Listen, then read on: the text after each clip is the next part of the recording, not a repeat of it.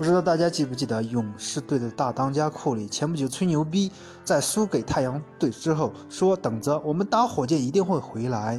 没想到库里吹的牛逼还真的实现了，在自己三十一岁的生日这天打败了火箭，而且我们还发现。勇士队战术有新的变化，那就是考辛斯的使用。考辛斯不再无限盯防对方的小哥，让保罗以及哈登无法针对考辛斯做出战术型的攻击。单打考辛斯，考辛斯曾在低位或者在高位策应，那么考辛斯打火箭队的任何一个球员一对一都是有把握的。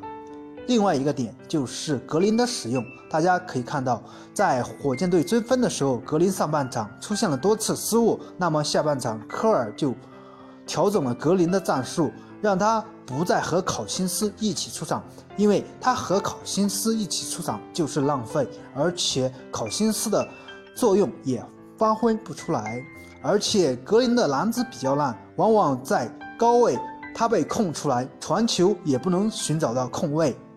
那么格林的战术地位就下降。为什么格林的战术地位现在才能下降呢？我觉得有可能季后赛格林会当做假首发替补来使用。为什么会这样呢？因为格林现在的防守以及投篮的命中率简直太过糟糕，而且格林的态度有问题。可以发现新的变化，勇士队有备选方案，就是一大四小。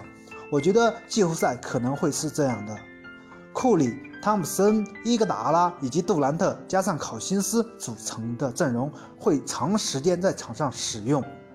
为什么会这样呢？因为始终考辛斯还是曾经的联盟第一中锋，你觉得呢？而且博古特回来，那么考辛斯这样的打法，博古特也同样适合。所以火箭。